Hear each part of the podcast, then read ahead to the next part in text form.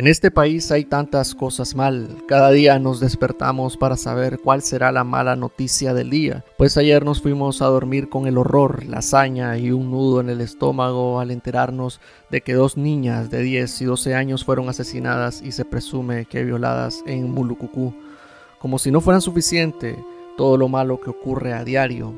Qué terrible que es esta Nicaragua, la Nicaragua de la impunidad, el asesinato, la tortura y la violación, donde no contamos con autoridades creíbles, donde para los policías y los dictadores es más importante realizar cateos ilegales a opositores en lugar de resguardar la seguridad de los ciudadanos. Se ponen en libertad hasta 23.000 reos, la inseguridad crece en las calles. Espero que este crimen no quede en la impunidad como muchos otros. Dice la policía que ya encontró al presunto asesino y violador. Esperemos que quizás, por una vez en mucho tiempo, reciba su castigo. Mientras el pensamiento y la fuerza para las familias de las víctimas en este terrible momento, no puedo ni siquiera imaginar cómo lo estarán pasando la madre, padre, abuelos, hermanos, primos, amigos, en fin, toda la familia de estas dos pequeñas. Basta de asesinatos, violaciones, impunidad, crímenes. Basta de hacerle más daño a este pueblo.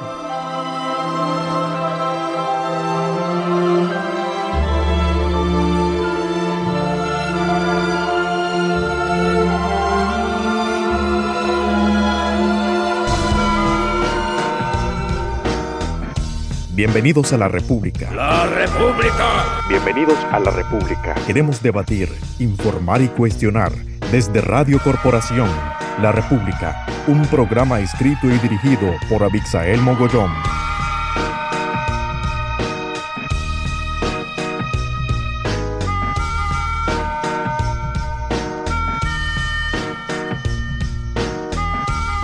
Bienvenidos a La República, tu podcast favorito emitido desde Radio Corporación por los 540 AM y los 97.5 en frecuencia modulada y burlando las fronteras, llegando a todo el mundo por medio de Internet. Tenemos un canal en la aplicación Anchor FM donde puedes escuchar todos los episodios de este programa. Así también estamos en Spotify, Apple y Google Podcast y también puedes encontrar todo el contenido periodístico que hago en mis redes sociales, Abixael Mogollón G en Facebook y arroba Abixael33 en Twitter. Nicavisión SA, empresa operadora de Canal 12, comunica por este medio a nuestros amigos y televidentes que el día 11 de septiembre del 2020 se presentó a nuestra oficina y estudios centrales el juez Luden Martí Quiroz García, juez tercero de ejecución y embargos del municipio de Managua, a realizar un embargo sobre los bienes de nuestra empresa Nicavisión SA por 21 millones de Córdoba a solicitud de la Dirección General de Ingresos DGI representada por la Procuradora Auxiliar de Finanzas Marlene Isabel Ramírez Laguna, producto de un reparo arbitrario e ilegal sobre nuestras declaraciones de impuestos sobre la renta de los años 2011-2012 y 2012-2013. Actuando de manera excesiva e ilegal, el juez embargó además la totalidad de los bienes personales de nuestro administrador Mariano Valle Peters. Por el momento nuestros abogados están analizando dicho embargo y sus alcances y posteriormente la dirección de Canal 12 estará dando mayores detalles. Gracias a los fieles televidentes, trabajadores de Canal 12 y empresas amigas por su apoyo.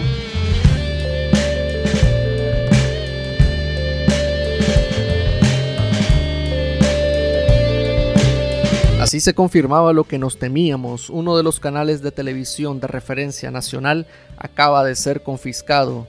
Yo no sé ustedes, pero la palabra confiscación es algo que desde pequeño asocio con el sandinismo y la verdad es que no sé por qué todavía nos seguimos asustando por este tipo de cosas. Bueno, sí, sí lo sé, porque en el fondo queremos que todo esto deje de pasar, que todo esto cambie. Este sábado 12 de septiembre de 2020 es otro amargo día en la historia de Nicaragua. De por sí es triste y súper negativo para la democracia y la libertad de prensa y de expresión la confiscación de Canal 12.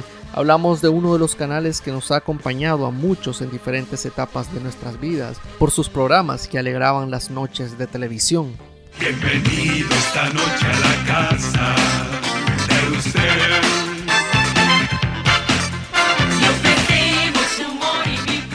Por la programación de fin de semana que nos traía shows de otros países en tiempos donde el Internet era algo que no conocíamos.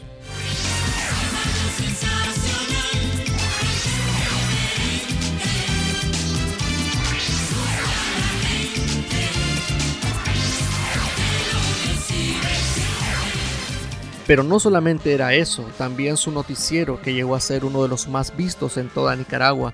Yo sé que no soy el único que creció viendo Canal 12 y debo admitir que los últimos años apenas y veía algo de ese canal, pero el hecho de que muchos dejáramos de sintonizarlo por una u otra razón no significa nada. Cada vez hay más personas que tienen teléfonos inteligentes, paquetes de internet, acceso al mismo internet y redes sociales y cada vez son más los que nos comunicamos e informamos con los medios de comunicación digitales.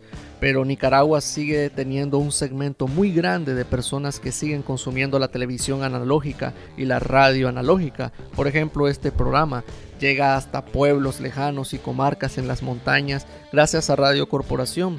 Sin la radio analógica Nadie sabría siquiera en esos lugares que existe la República, pues eso mismo pasa con las noticias.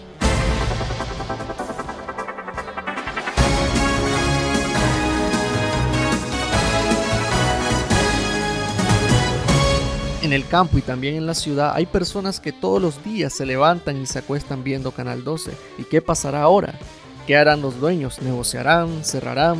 Son tantas preguntas que solo el tiempo las va a ir respondiendo, aunque francamente la cosa pinta muy mal. Ahora, del otro lado de la acera no hay mucho que decir. Sabemos que la dictadura de Daniel Ortega ha iniciado un apagón informativo desde antes incluso de 2018. Si recordamos la Semana Santa de ese año nos fuimos de vacaciones con aquella intentona del régimen por censurar las redes sociales. A la vuelta estalló lo de Indio Maíz y luego lo del 18 de abril. A partir de eso, la escalada de violencia y silencio impuesto contra los medios de comunicación y los periodistas independientes ha sido grande. Primero fue matando, como pasó con Ángel Gaona, luego fueron golpes, robos, encarcelamientos, confiscaciones, amenazas de muerte, exilio y censura. Ahora en esta nueva ola de represión comenzaron las denuncias por injurias y calumnias en contra de comunicadores, comenzaron los cobros por supuestas deudas con el Estado. El régimen, como vemos, se refina, entre comillas, para seguir haciendo lo mismo. La misma amenaza ahora se posa sobre el canal 10 de televisión, que el mismo dictador reconoció en su día que es el de más alta audiencia. La revista de las mañanas y el noticiero de Canal 10 son otra fuente valiosa de información. Prácticamente Canal 10 y Canal 12 son los dos únicos medios televisivos independientes digo, con señal abierta, que tienen un gran alcance en todo el país. El apagón informativo avanza, pero la resistencia sigue en las redes sociales y también en las calles. Lo vimos con las calcomanías y pinturas que volaron en los últimos días, calcomanías contra la dictadura que fueron pegadas en las narices de la propia policía, lo que desató la ira y la represión por parte de la Guardia Sandinista, pero la ciudadanía sigue en resistencia. La República, políticamente incorrecto. Canal 12. Más visión en tu televisor.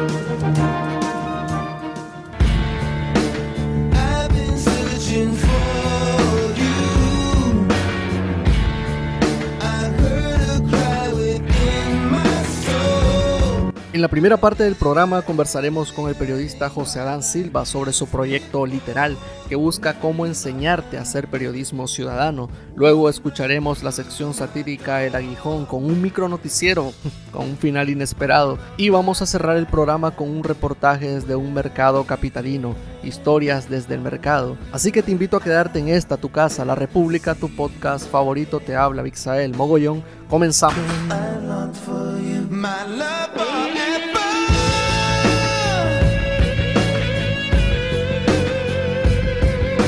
A José Dan Silva le ha llovido, literalmente.